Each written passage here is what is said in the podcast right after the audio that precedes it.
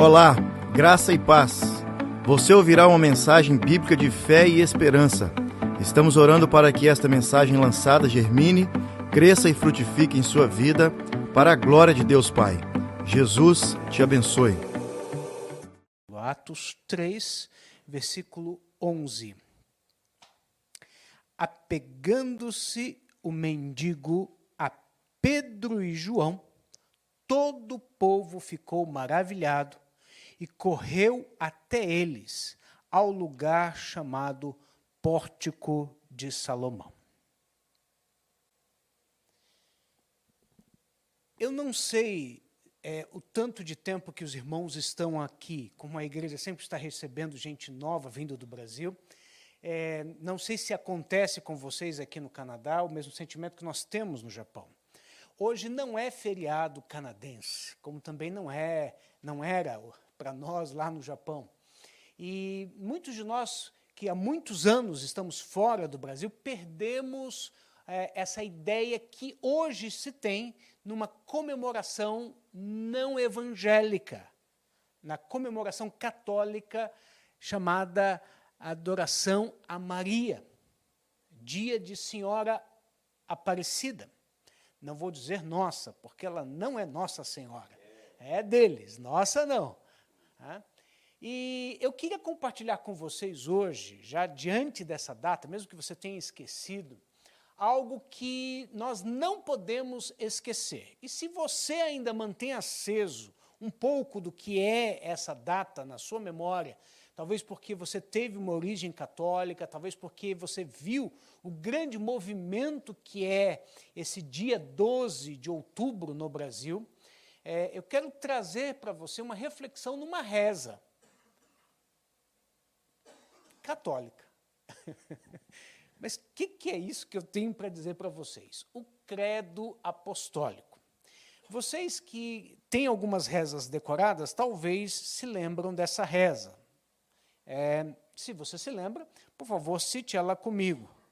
Creio em Deus Pai Todo-Poderoso, Criador dos céus e da terra, e em Jesus Cristo, seu único Filho, nosso Senhor, o qual foi concebido pela obra do Espírito Santo, nasceu da Virgem Maria, padeceu sob o poder de Pôncio Pilatos, foi crucificado, morto e sepultado, e ao terceiro dia ressurgiu dos mortos, subiu ao céu e está assentado à destra de Deus Pai Todo-Poderoso, de onde há de vir para julgar os vivos e os mortos. Creio no Espírito Santo, na Santa Igreja de Cristo, na comunhão dos santos, na remissão dos pecados, na ressurreição do corpo e na vida eterna. Amém. Mas espera aí, pastor, você quer trazer uma reza para nós hoje? Diferente do que você pode imaginar, não estou fazendo uma oração católica. Esta reza, que é a repetição de algo criado pelos apóstolos, esta especialmente, de fato, ela é bem mais evangélica do que você e eu é, podemos traçar de acordo com a Bíblia. E é isso que eu quero levar você a pensar. Este credo, irmãos, o chamado credo apostólico, foi, na verdade, um instrumento pedagógico desenvolvido pela igreja nos séculos 2 a 7, para resumir o conteúdo da fé cristã. E tinha a intenção de ensinar os novos crentes o que é ser crente e a livrá-los das heresias que já estavam assolando a igreja. Desde então, a igreja tem feito uso contínuo do credo apostólico na orientação dos candidatos aqueles que querem se batizar numa igreja católica romana, de fato é, buscam decorar, memorizar este credo. Por isso que ela é bem conhecida por muitos de nós. Ela não serve de forma nenhuma como um substituto das Escrituras, mas ela traz a regra final de fé e prática resumida, que é a Bíblia. Sim, é um auxílio na compreensão do que foi escrito pelos profetas e pelos apóstolos. É uma confissão que, de fato, eu e vocês podemos, e eu ouso até dizer, que devemos continuar repetindo. Pedro, o, o, neste momento aqui, citado pelo autor Lucas, no livro de Atos, está exatamente prestes a começar o credo num sermão que é um dos mais fantásticos de Pedro descritos na Bíblia. Acompanhem comigo o que Pedro vai falar aqui num pórtico chamado Salomão. Para você ter uma ideia do que é um pórtico, é uma espécie de alpendre, um, um, um telhado estendido, né, aberto, é, que serviu de um verdadeiro púlpito, né, pronto para anunciar o Evangelho. E antes de seguir aqui na leitura, deixa eu só situar vocês. É, Pedro não está sozinho. Se vocês prestarem atenção, ele está com João.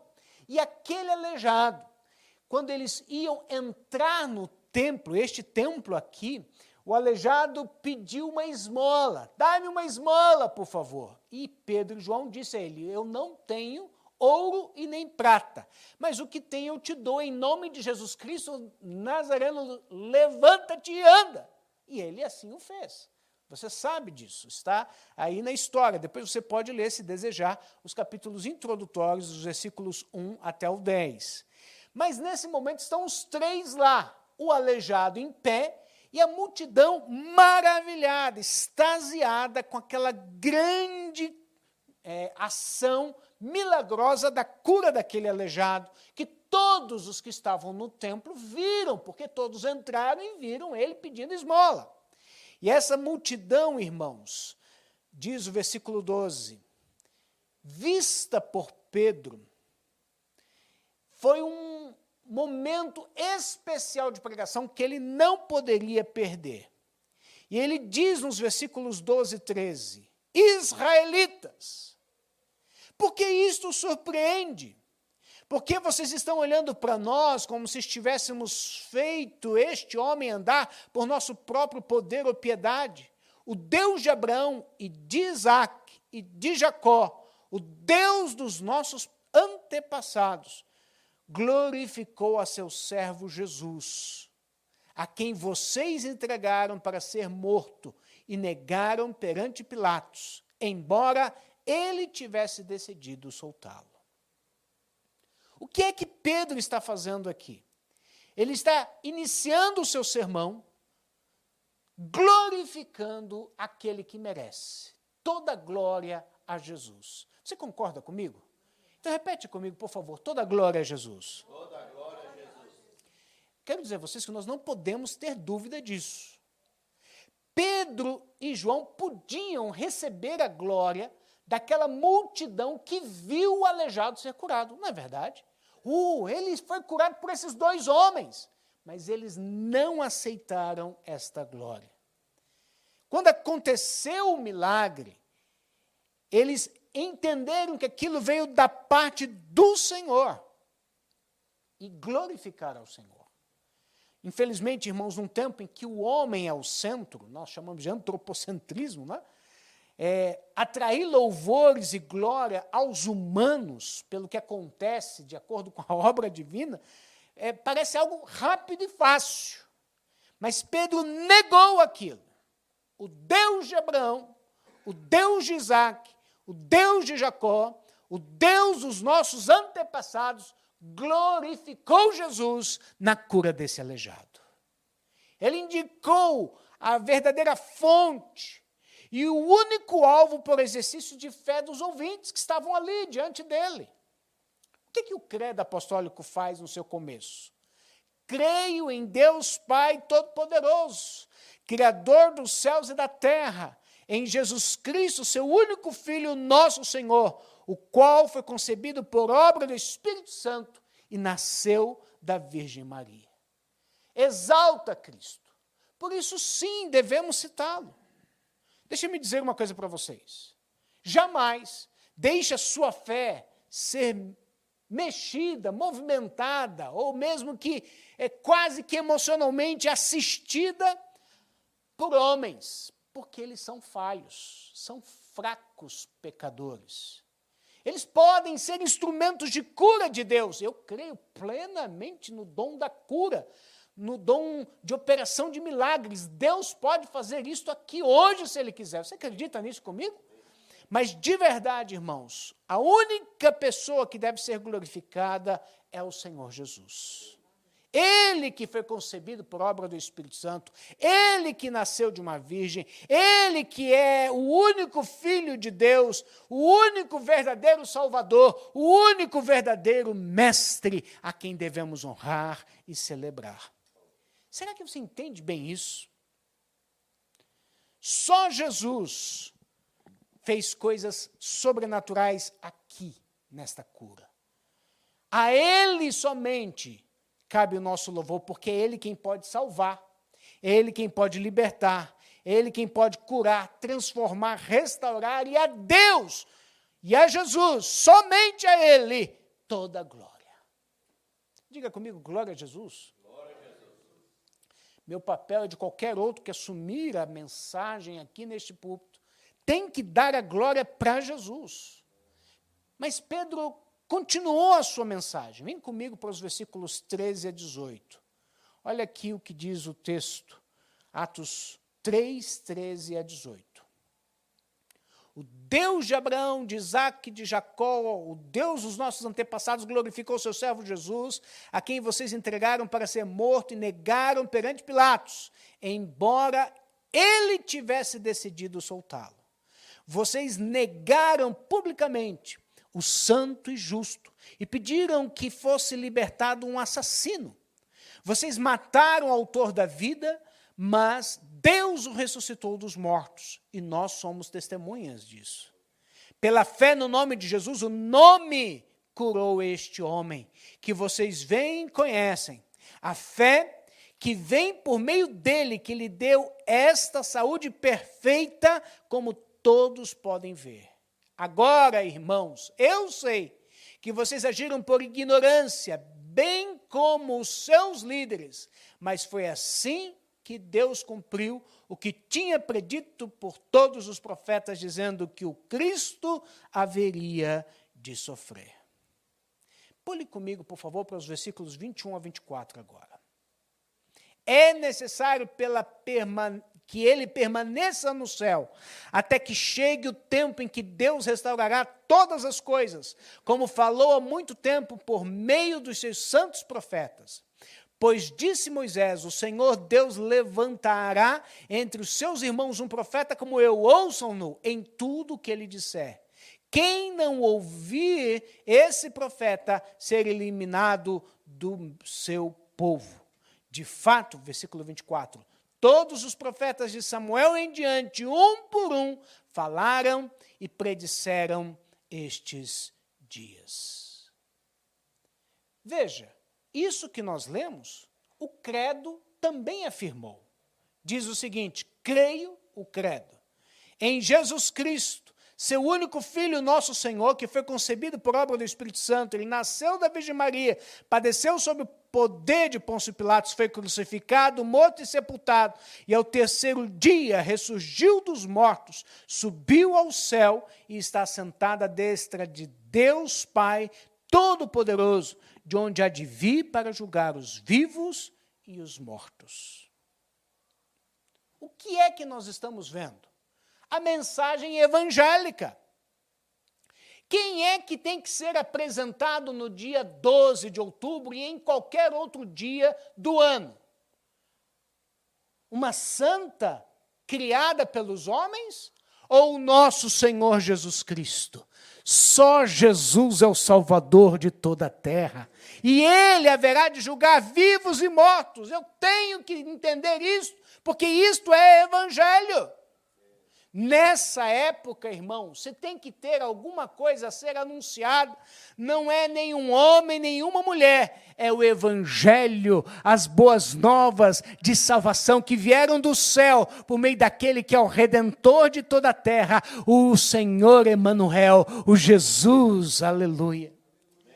É uma pena que, infelizmente, parece que muitos púlpitos não atentam para a importância de Cristo e ao invés de promover Cristo, promovem tudo: exaltação própria, autoajuda, orientação psicológica, confissão positiva, declaração de prosperidade, só para falar de algumas coisas. Mas para evangélicos de verdade não pode ser assim. De acordo com o que nós lemos no texto, e o credo apostólico confirma isto, de verdade, irmãos, tudo começa e termina em Cristo. Ele é o Alfa e o Ômega, o princípio e o fim. Ele é o enviado de Deus como Salvador. Ele é quem salva, cura, batiza com o Espírito Santo e dá dons sobrenaturais. Ele é profeta anunciado pelos profetas como pregador do evangelho do reino. Ele é aquele que era Deus, mas se fez carne para ser nosso modelo, nosso representante. Ele é aquele que foi preso, torturado, condenado para a cruz, para pagar o preço no nosso lugar dos nossos pecados, para nos dar redenção. Ele é aquele que foi crucificado, morto e sepultado mas a Bíblia diz que ao terceiro dia ressuscitou dos mortos, vencendo o nosso último inimigo, a morte, e nos dando a esperança de uma nova vida. Ele, que agora é o nosso intercessor lá no céu, representante da raça como 100% humano, sentado à direita do Pai, está orando por mim, está orando por você, está orando sem cessar. Ele e somente Ele é o juiz de toda a terra, que julgará vivos e mortos. Ele é aquele que voltará, eu creio. E por isso a nossa esperança para a vida eterna está eternamente acesa até a sua vinda em nome de Jesus. Somente Ele e por Ele podemos verdadeiramente ser filhos de Deus. Se você está aqui, você só está aqui, meu irmão, por causa de Jesus. E Pedro não parou o seu sermão aí, ele continuou. Veja comigo dois versículos que nós pulamos, 19 e 20. Diz o texto de Pedro neste sermão: Arrependam-se, pois, e voltem-se para Deus, para que os seus pecados sejam cancelados, para que venham tempos de descanso da parte do Senhor, e ele mande o Cristo, o qual lhes foi designado Jesus. Pula comigo, por favor, para os versículos 25 e 26. Diz a palavra do Senhor. E vocês são herdeiros dos profetas e da aliança que Deus fez com seus antepassados. Ele disse a Abraão, por meio da sua, da sua descendência, todos os povos da terra serão abençoados. Tendo Deus ressuscitado o seu servo, enviou primeiramente a vocês para abençoá-los, convertendo cada um de vocês das suas maldades. Diga esta palavra comigo forte, por favor. Convertendo. convertendo. Se tem uma coisa, irmãos, que o credo nos ensina, além de apresentar que toda glória é somente do Senhor, além de mostrar que nós precisamos exercitar fé no nome de Jesus, é que nós precisamos entender o caminho do arrependimento. Somente esse caminho pode dar refrigério na nossa alma. Deixa-me dizer uma coisa a vocês. Como pastor, se tem uma coisa que sempre sou questionado, é o porquê que alguns crentes frequentam às vezes a igreja, mas em uma determinada circunstância da vida, ou determinada situação da vida, pecam e abandonam. O que é que aconteceu com eles? Primeiro eu explico. Quem verdadeiramente tem fé no nome de Jesus tem mudança. Você acredita nisso? A Bíblia mostra claramente isso. Um comentarista que eu gosto de ler, ele diz o seguinte: na Bíblia, a fé incluindo tanto a confiança, inclui também o compromisso. Eu vou mudar. O chamado para seguir a Jesus, irmãos, tem que ter mudança. É um antes e um depois. É eu antes de Cristo e eu depois de Cristo. E como é que isso acontece? Pedro chamou o povo ao caminho introdutório da mudança, arrependimento.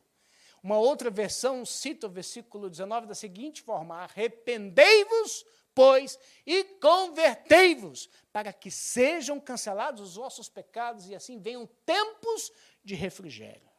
Eu não sei se você está entendendo aqui o chamado de Pedro.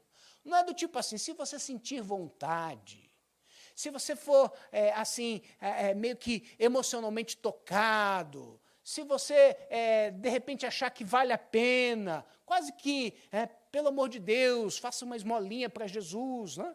Eu, eu, confesso a vocês que quando eu entendia o significado da vida de Jesus, a graça maravilhosa da riqueza da vida de Jesus, aquelas mensagens, irmãos, do tipo quase pedindo, pelo amor de Deus, para o pecador se, se arrepender, olha, dê uma chance para Jesus, olha, você precisa dar, dar oportunidade para Jesus entrar na sua vida e mudar seu coração. Irmãos, aquilo desapareceu da minha mente.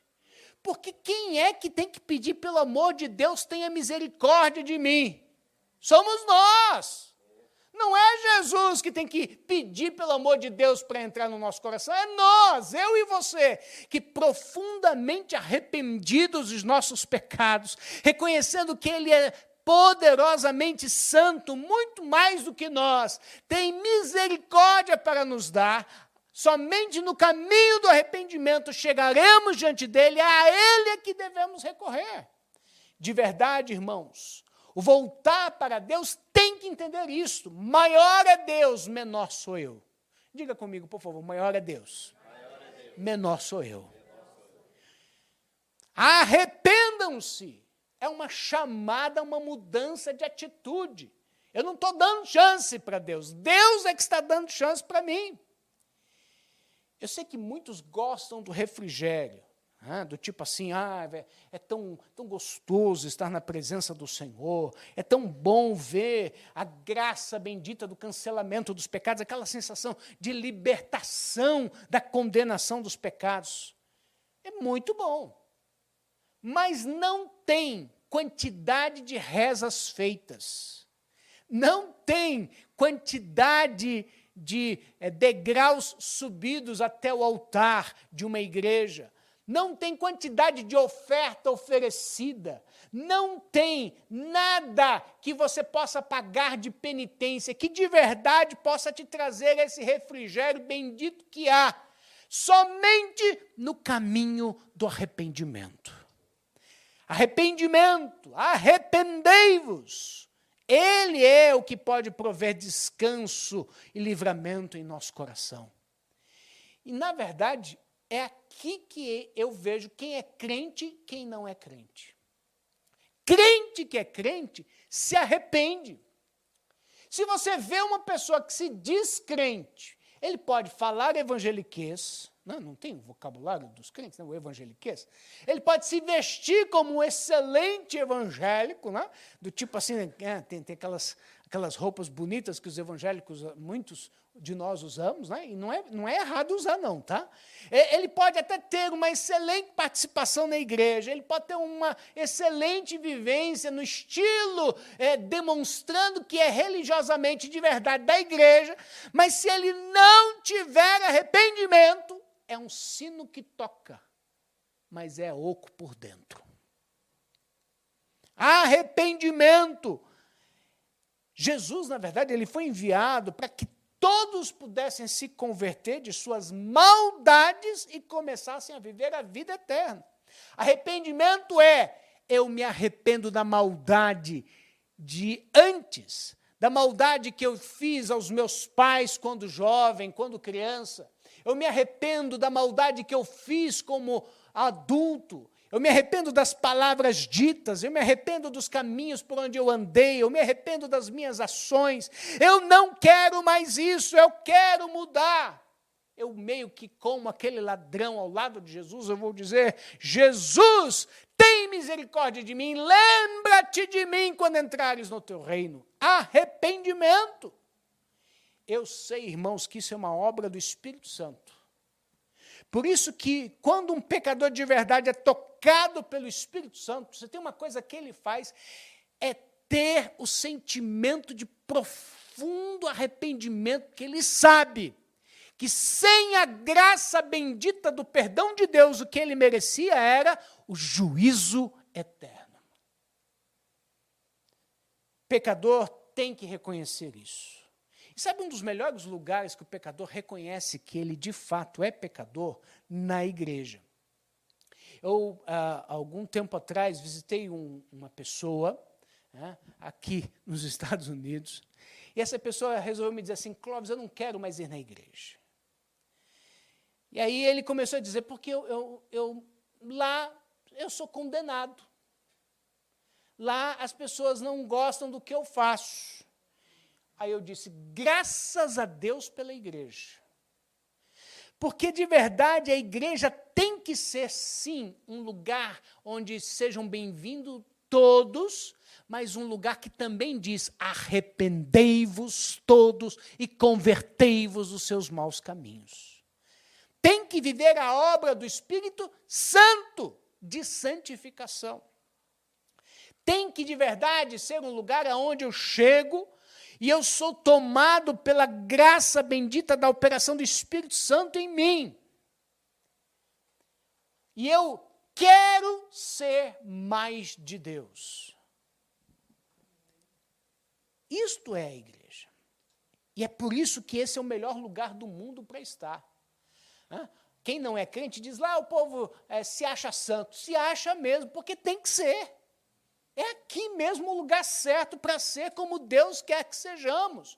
Então, quero um conselho: jamais pense em ficar fora da igreja. O credo apostólico, inclusive, termina dizendo: creio no Espírito Santo, na Santa Igreja de Cristo, na comunhão dos santos, na remissão dos pecados, na ressurreição do corpo e na vida eterna. Toda vez que alguém foi envolvido pelo Espírito Santo no Novo Testamento, você pode ler. Vez que alguém teve um agir sobrenatural do Espírito Santo, sempre aconteceu na comunhão ou no momento de ação da igreja de Cristo. Jesus disse em Mateus 18, 20: Se dois ou três estiverem reunidos em meu nome, eu ali estarei. Eu sei, irmão, que alguém pode dizer, não, mas eu também tenho é, a, a, possibilidade de orar sozinho o Espírito Santo vira a mim. Eu não tenho dúvida. Mas as Escrituras apresentam que foi na igreja onde mais o pecado foi confrontado. Pedro, João, estava lá no templo, diante de uma multidão. A própria igreja de Corinto, irmãos, uma igreja que realmente é um modelo a não ser seguido, era uma igreja onde havia o Espírito Santo.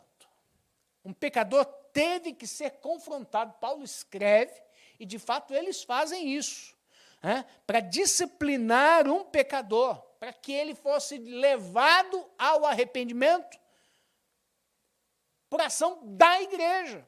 Então, sim, a igreja é um lugar de transformação, mesmo que ela tenha homens que precisem ser transformados. Nós precisamos muito de arrependimento. Precisamos muito da transformação. Mas se eu não tiver pecados confrontados, como isso vai acontecer? Graças a Deus, irmãos, por cada cântico, por cada palavra, por cada estudo, por cada testemunho, que nos leva a pensar: será que eu estou agindo da forma que Jesus quer? Será que eu estou de verdade declarando o senhorio de Cristo sobre a minha vida? Arrependei-vos e convertei-vos, para que sejam cancelados os vossos pecados e venham assim tempos de refrigério. Precisamos chamar isto para nós Precisamos ser instrumentos de Deus assim. Já imaginou? Você de repente é, anda no caminho, é tomado pelo Espírito e começa a ser evangelista para anunciar o arrependimento? Eu andando em Toronto, Dantal, fiquei surpreso de ver um evangelista em inglês né, falando aquela multidão ali e ele falando exatamente isto: arrependei-vos, pois, e convertei-vos, para que sejam cancelados os vossos pecados e venha assim tempos de refrigério. Se ele fez isso lá, nós também vamos fazer muito mais aqui. Vamos pedir a Deus, Senhor, toque em mim. Se eu tenho algo para me arrepender, me ajuda pela graça do Senhor a declarar o senhorio de Cristo, a manifestar que de verdade somente Jesus é o caminho que me leva a Deus e a ter um profundo desejo de abandonar qualquer coisa errada, qualquer caminho mau, para declarar: Jesus é o meu Senhor, Jesus é a quem vou dar todo o meu louvor. Vamos fazer isso agora? Fique de pé no seu lugar, por favor. Vamos pedir a Deus que nos ajude. Nós não estamos aqui para celebrar outro a não ser o nosso Salvador, que veio ao mundo para salvar a todos nós, os pecadores. Então vamos pedir a Deus que Ele transforme a nossa vida. Se somos crentes de verdade, que o Espírito Santo trabalhe conosco todo o tempo, toda hora, nos fazendo perceber que estamos desviados dos caminhos dele e nos fazendo voltar ao caminho do Senhor. Que Deus nos faça mais crentes, mais dedicados, mais consagrados a Ele. Tivemos uma semana, semana de oração abençoadíssima. Foi um verdadeiro chamado do Senhor para nos consagrarmos a Ele, para nos dedicarmos a Ele, para exercer o nosso sacerdócio santo, para estarmos ali com Ele em profunda intimidade e comunhão. Então quero chamar você para fazer isso nesse instante, em oração no seu lugar, em nome de Jesus. Pai, nós sabemos que a igreja, Senhor, precisa declarar a sua fé em Ti. O credo foi uma destas formas que nós podemos, ó Deus, também declarar, mas nos ajuda a não sermos apenas crentes de palavras que usam de linguagem evangélica, de vestimenta evangélica, mas não tem um coração transformado no verdadeiro e profundo arrependimento. Ó oh, Senhor, fala conosco e nos leva a mudar de vida, nos leva a sermos mais fiéis ao Senhor, nos leva a sermos mais consagrados ao Senhor, nos leva a sermos diferentes dessa sociedade em que vivemos, ó Deus. Faz em nós uma obra santificadora para a glória do Senhor Ajude-nos a darmos honra e glória somente a Jesus. Nós sabemos que Maria foi importante como instrumento do Senhor para gerar o Salvador, mas a Jesus toda honra, toda glória, a Ele a nossa exaltação, a Ele, somente a Ele, a nossa adoração. Bendizemos ao Senhor.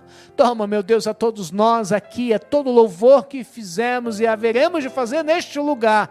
Ó Deus, como um incenso, um cheiro suave às suas narinas, porque reconhecemos que o Senhor é o único Deus e Jesus é o nosso Salvador.